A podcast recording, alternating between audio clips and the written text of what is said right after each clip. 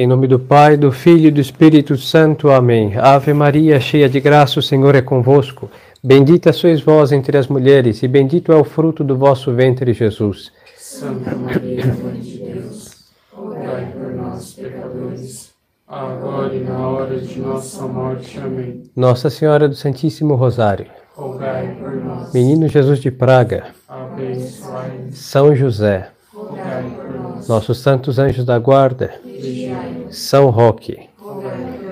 Em nome do Pai, do Filho e do Espírito Santo. Amém. Podem sentar. Nós estamos no vigésimo segundo domingo depois de Pentecostes e hoje, 24 de outubro, é festa de São Rafael Arcanjo. Nós não comemoramos os três juntos, cada um tem o seu dia. 29 de setembro, São Miguel, 24 de outubro, hoje, São Rafael, e 23, 24 de março, São Gabriel Arcanjo.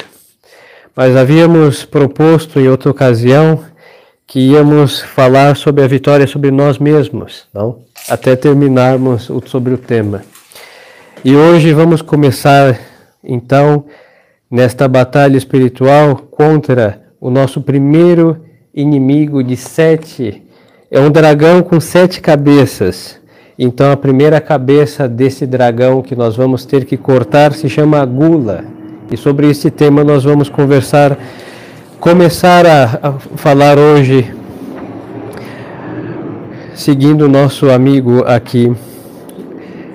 Então, no, nesta batalha espiritual, a primeira cabeça desse dragão maligno é a gula.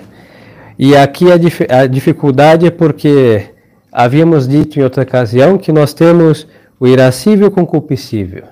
O concupiscível busca manter o corpo, aí a questão da alimentação, e manter o gênero humano, aí a questão do ato conjugal.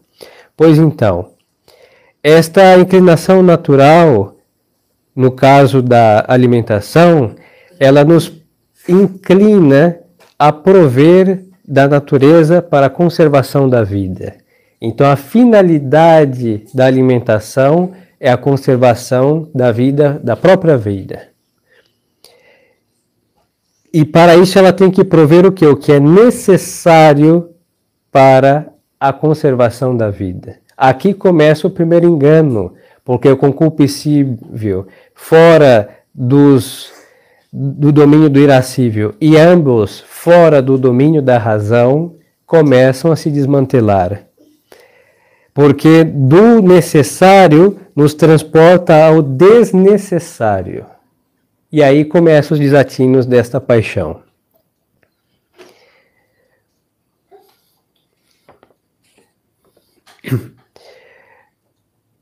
Não é muito dificultoso conter nos términos da necessidade e refriar todo deleite demasiado no manjar, no comer, que com sua justa medida se toma, ou porque antecipando o tempo, ou transportando a medida, ou procurando supérfluas delicadezas, ou saborosos manjares com excessivas guloseimas também, nas coisas comidas, ligeiramente vamos incorrer naquele vício do qual logo se nasce um esquadrão de pecados que cercam a alma por onde ela combate.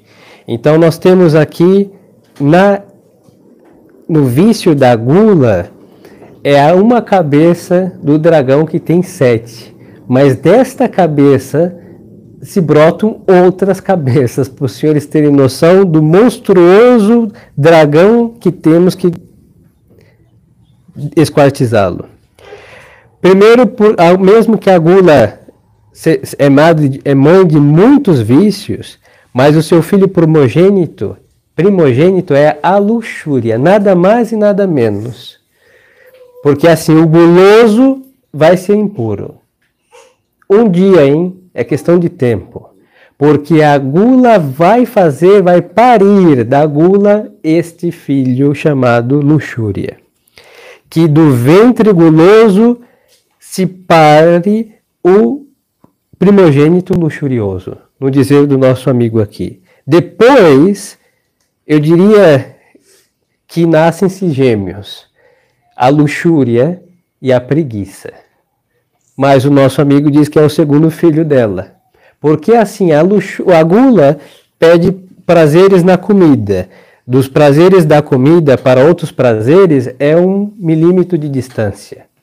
Um milímetro, hein? Agora, do prazer da mesa e da carne, há um grande consumo do que serviu a mesa e a carne. E aí ele vai buscar o que? O descanso, que também vai ter conotação prazerosa. Aí vem a preguiça. É, andam sempre juntas, hein? Depois segue a preguiça, com o pesar da comida, não se pode levantar para o alto o nosso coração. É verdade, ninguém depois de uma feijoada é capaz de rezar um terço. É uma questão física, hein? O sangue vai para o redor do nosso estômago para fazer aí a pegar o, o que tem de proteínas e minerais, etc. E aí há um abaixa um pouco o ânimo da pessoa, por isso a famosa cesta, principalmente no interior, onde existia, onde existe ainda, o homem precisa descansar e nesse procedimento vai digerir e depois acorda com muito ânimo. Mas com excesso de comida, excesso de descanso, o organismo vai levar um tempo para assimilar aquelas coisas. Então a preguiça anda sempre de mãos dadas com a luxúria e com a gula. A cabeça fica nublada, por assim dizer. O homem fica inábil para a meditação e oração e para qualquer outro exercício espiritual. É isso tudo. Ninguém depois de, de um pra, aquela pratada chamada vai ser capaz de estudar nada. Nem um artigo do catecismo, nem um problema mais difícil de matemática. Incapaz. Disso sucede o excessivo dormir acompanhado de depois torpíssimos e abomináveis sonhos e imundícias que se segue. Aí é o famoso padre, ter sonhos feios, é, impuros, é pecado? Depende. Nós não temos um controle da nossa imaginação. Se tivéssemos absoluto, nós controlaríamos nosso sono sem nenhuma dificuldade, mas nós não temos. Mas agora, quando os nossos desatinos preparam sonhos malignos, eles também participam de um pecado puro efeito. Então, o excesso na comida, que é o tema do nosso sermão, a gula, causa sonhos torpes. Necessariamente, sim, porque o organismo tão cheio de coisas ingeridas, ele vai causar sim uma turbação em todos os aspectos da nossa estrutura psicologicamente falando e vai também desequilibrar inclusive o arquivo das imagens chamado imaginação e vamos ter sonhos pavorosos e como está aliado com a luxúria, muitas vezes sonhos contra o sexto e nono mandamento, por assim dizê-lo. Daí vem outro maligno espírito, que é o falar sem fruto. O guloso fala sem fruto, ao impuro sem menção, porque isso é evidente, e o preguiçoso, como está entorpecido pela luxúria e pela gula, também, quando falar alguma coisa, serão estupidezes. Aí são conversas infrutuosas e sem falar que em realidade prejudiciais ou são vazias, se falam de coisas estúpidas, ou então em gravidade cada vez mais, até se assentar no fundo da moral, no mais perverso, que são palavras imundas, palavrões, por exemplo, zombarias do próximo, conversa de detração, o tempo preciosíssimo se perde, porque depois não temos tempo nem de ler, nem de rezar, nem de fazer nada, porque se consumiu na mesa, se consumiu em diversões contra a pureza e se consumiu no descanso para seguir, depois de descansado, servindo a gula e a luxúria. E depois a alma vai caindo e até encontrar o seu repouso na onde? Na condenação. Este é o repouso do preguiçoso, este é o prazer do luxurioso e esta grande mesa, mesa posta para o guloso também. Difícil coisa é vencer perfeitamente a gula. E segue o nosso autor a dizer: assim, porque nasce com nós no leite materno, ela foi, foi declarada esta briga ordinária e não podemos fugir. Assim, porque o véu da necessidade muitas vezes se cobre com o véu do supérfluo.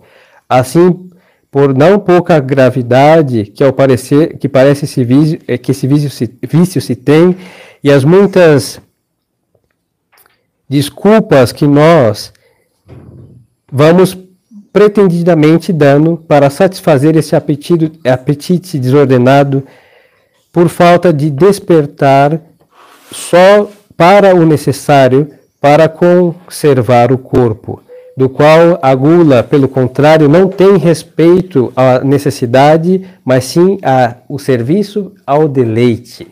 Então é o comer pelo prazer o deleite é servido. Assim, com demasiado, com excesso no comer, gasta a saúde, com que a temperança conservaria essa saúde. E é uma saúde física e moral. Não é só a saúde do corpo, hein? É a saúde da alma. É impossível servir a Deus se não levamos uma vida na mesa também crucificada, modesta e também moderada. Segue o autor dizendo: Cite, pois, eh, seja, pois, regra, regra geral que quando e quanto comeres, sem ter para este a necessidade, é um pecado de gula. Então nós temos que comer porque a, a comida é dada para o remédio das necessidades da, de manter o corpo. Então, se, é, se eu vou comer sem necessidade, é pecado, o qual Vamos ver agora quais são sina os sinais que esta, esse pecado vai se manifestando. Primeiro, se come sem causa nenhuma.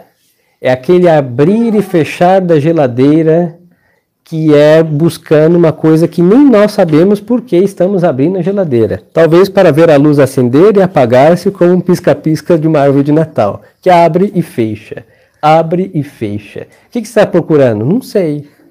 Se nós não sabemos, por que procuramos uma coisa que nós não sabemos? Isso não é, isso não é, não é normal, hein? Então, isto é pecado. Eu não vou entrar no mortal e no venial, eu vou entrar na desordem moral que é pecado. Pecado, sim, senhores, pecado.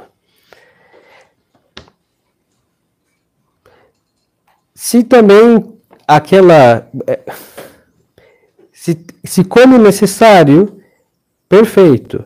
Mas só que fica buscando novas viandas e delirando do manjar que Deus nos preparou em sua providência hoje, imaginando aquele pato francês que está na mesa não sei da onde, que vimos talvez naqueles programas de televisão, hein, que é, são ótimos para a gula também, e às vezes para inveja também, esse é outro aspecto.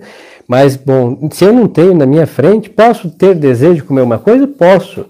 Mas agora ficar me deleitando no desejo daquilo que eu não tenho é uma falta de temperança também. E uma gula no sentido formal, sim, senhores. Não tenho o ganso francês, mas eu devorei com meu desejo desordenado. Está totalmente em pecado.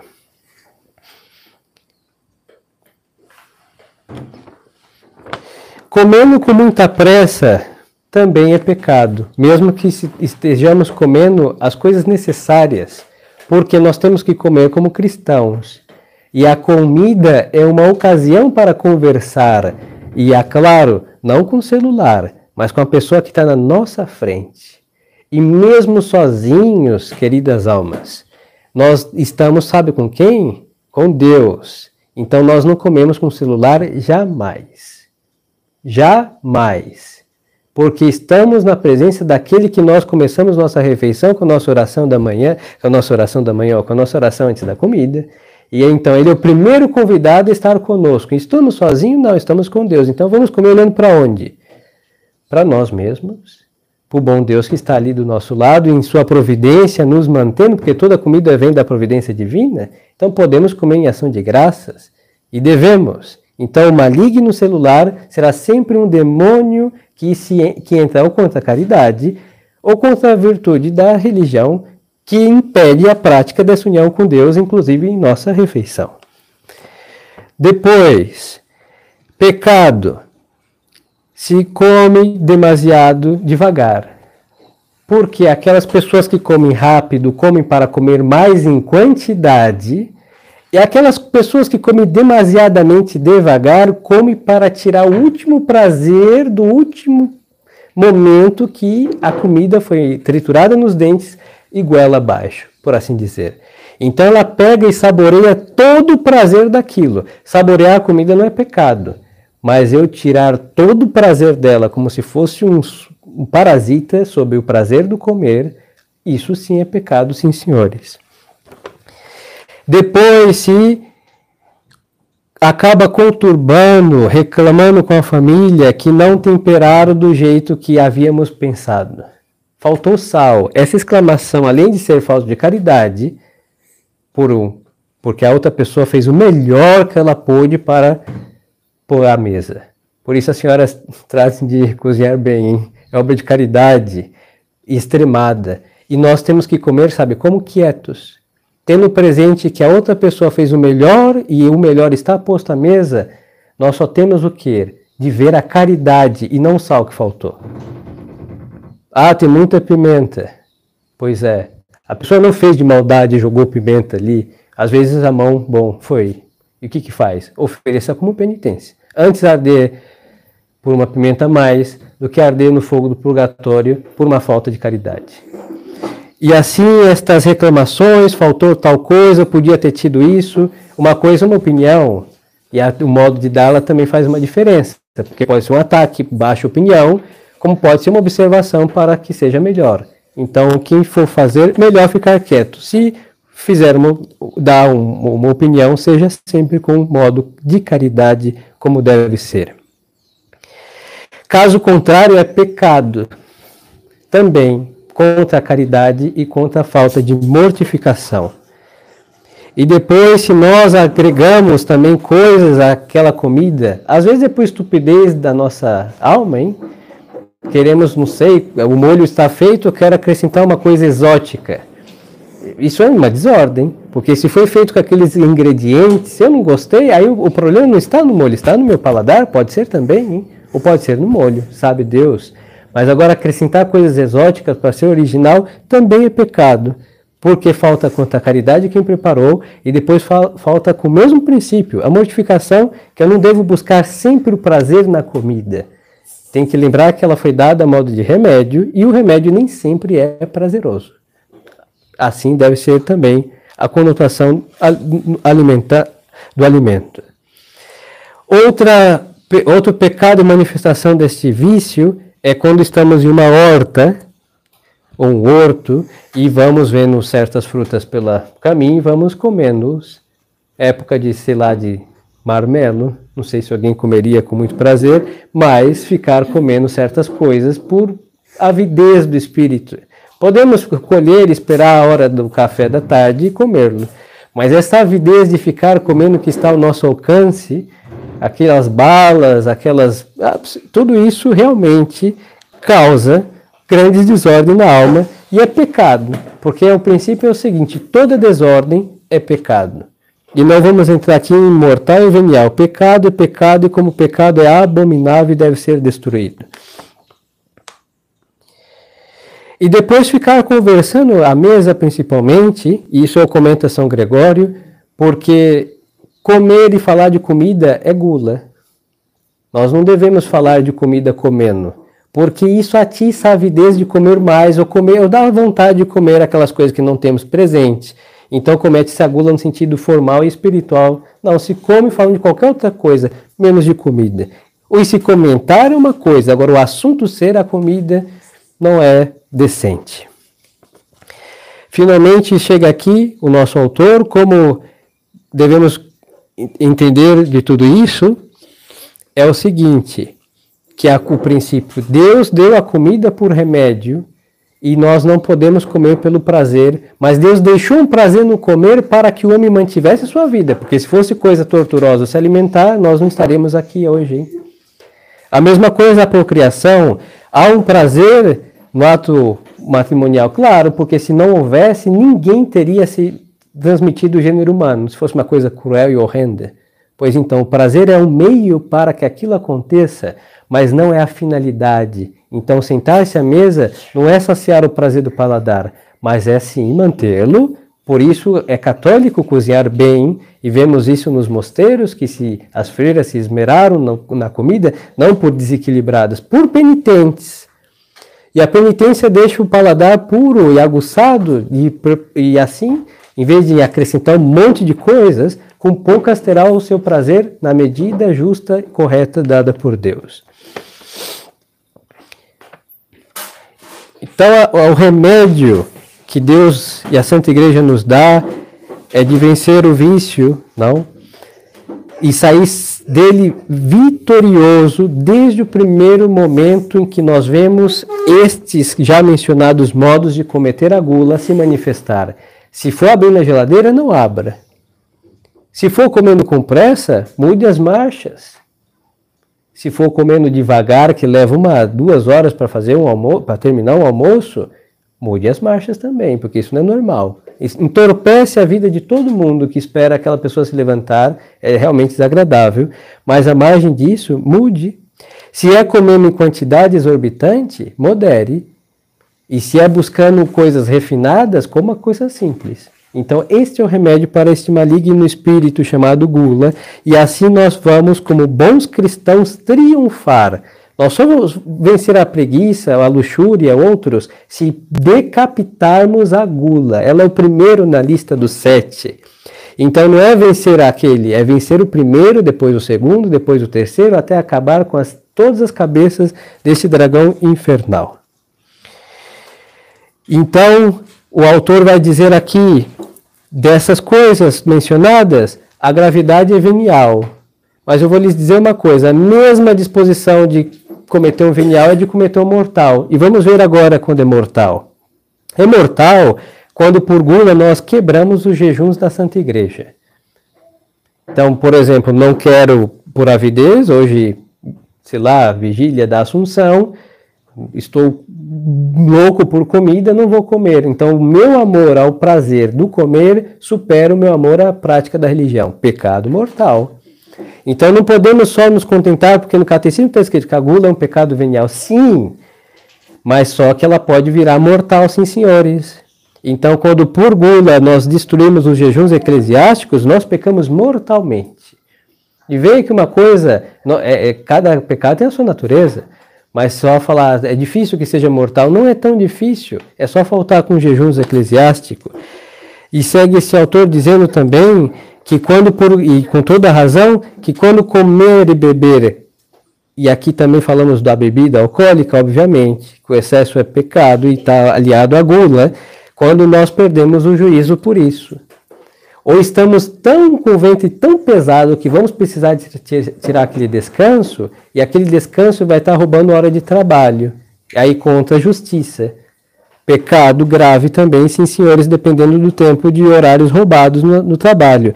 E depois, quando esses excessos de comer e comer com luxo e opiparamente vai tirar as esmolas que nós devemos aos pobres. E lembremos daquele caso famoso da parábola que Nosso Senhor contou do rico e pulão, que ele banqueteava esplendidamente todos os dias. Aí quando ele morre, ele vai para o quinto dos infernos. E Lázaro, que era o pobre que estava à porta daquela casa, que todos os dias banqueteava e ele não deixava nem a migalha para Lázaro, vai para o seio de Abraão. E o que, que esse homem pedia? Gotas de água do dedo de Lázaro para aliviar a sua língua que estava em chama. Por quê? Porque ele comia do jeito que havíamos falado, falando mal dos outros, criticando, falando de comida e etc. E Lázaro, que foi penitente à força da miséria, ganhou manjar no paraíso, no reino de Deus. Pois então, este rico banqueteando, ele nem deixou as migalhas de Lázaro e ele foi condenado por isso também. Então, tirar das esmolas aos pobres para ter comidas finas e caras, nós estamos roubando do pobre e pecamos gravemente, sim, senhores. Então, queridas almas, esses são os remédios que nós propomos aqui para vencer a gula. Mas se nós não vencermos a gula, nós vamos então cultivar um monte de mazelas e a vida espiritual vai ser uma vida medíocre. Se rezará sem prazer a Deus, por, a Deus. Por quê? Porque o nosso prazer está na mesa ou na carne e não está nos átrios. Por isso, o profeta e rei Davi dizia: Provai e vei quão suave é o Senhor. E rei Davi comia seu pão de lágrimas, hein? E obedecia aos jejuns das, dos seus combates, e quantas vezes se afligia com a mesma prática para estar unido a Deus nosso Senhor. Nós o provamos a suavidade da religião, a margem de sermos sensíveis e carismáticos, nada disso, mas só que tem um prazer de estar com Deus, porque se fosse terrível estar com Deus, ninguém estaria. Mas por que não prova a suavidade da presença de Deus? Porque nossa alma está entorpecida, drogada, diria, pelo manjar da mesa ou pelos prazeres da carne, que isso veremos em outra ocasião. Então, celebrando hoje a festa de São Rafael, ele pediu essas duas práticas para livrar Tobias, Sara, em realidade, do espírito do Asmodeu, que matava todos os maridos dessa mulher. Era o espírito da impureza. Ele pediu que antes de conviver com ela, que eles jejuassem, e depois que ele queimasse o fígado do peixe que ele havia pescado, oferecendo a Deus orações para prender aquele espírito maligno. Então nós vamos ver o mesmo que vai dizer Nosso Senhor, certos espíritos malignos saem à força de quê? De jejum e oração. E o meio combativo para realmente estraçalhar a cabeça da gula é o jejum, é a abstinência e é a moderação que estas duas práticas vão levar e assim fazemos triunfar a nossa alma contra as torpezas e estupidezes desse dragão maligno. Então, como bons cristãos, na igreja militante que nós estamos e devemos pegar a nossa espada da penitência e destruir este maligno espírito, orando nossas almas, sugando nossas almas na mesa, você vê, do lícito para o ilícito, e faz as nossas mesas ficarem profanadas, nossas almas entorpecidas, e assim se perde o prazer dos prazeres que está com Deus, que é praticar a virtude, que é ter esse equilíbrio mental e espiritual, e o homem vai a ponto de um dia se arrebentar, se explodir lá na condenação eterna, onde não haverá prazer. O demônio pesca as almas pelo prazer para um lugar que não há nenhum prazer. O único lugar que não há nenhum prazer com contentamento se chama inferno. E muitos vão por esta. Este canal este escorregadio que é a gula da mesa para, como dizia o rei Davi, que a nossa mesa não se converta em laço. E isso que acontece. Um laço que o demônio da mesa puxa para as profundezas. Então, triunfemos desse vício, nós vamos aproximamos do advento, tempo de bons propósitos. Teremos dias de vigílias como da Imaculada Conceição, dias de jejum. Nada impede no dia 2 de novembro, que é das almas, não é obrigatório, hein? Mas podíamos fazer um jejum, nada impede pelas almas do purgatório. Tantos estão lá por causa dos desatinos no comer, tiremos essas almas de lá. E algum dia da semana não está obrigado, mas tampouco está proibido pegar. Só o domingo é proibido fazer jejum, mas nós temos a segunda, podíamos fazer pelas almas. A terça podíamos fazer em honra da Senhora Santana ou dos Santos Anjos. A quarta do Senhor São José escolher um dos dias, não, não dá para fazer os sete. Agora, quinta em honra do Santíssimo Sacramento, sexta do Sagrado Coração, ou a Paixão de Cristo, sábado em honra da Santíssima Virgem. Tantas almas pias fizeram isso e hoje estão no paraíso com prazer sem medida de estar com Deus e nada impede de imitarmos na medida do possível. Possível é, então façamos alguma vez, pelo menos uma vez por mês, pelo menos algum jejum para exorcizar esse espírito do excesso que está destruindo as nossas almas. Que São Rafael interceda por nós e os nossos anjos todos, que também estão aliados nesse combate para sairmos triunfante, intercedam por nós e nos dê essa graça. Louvado seja nosso Senhor Jesus Cristo. Em nome do Pai, do Filho e do Espírito Santo. Amém.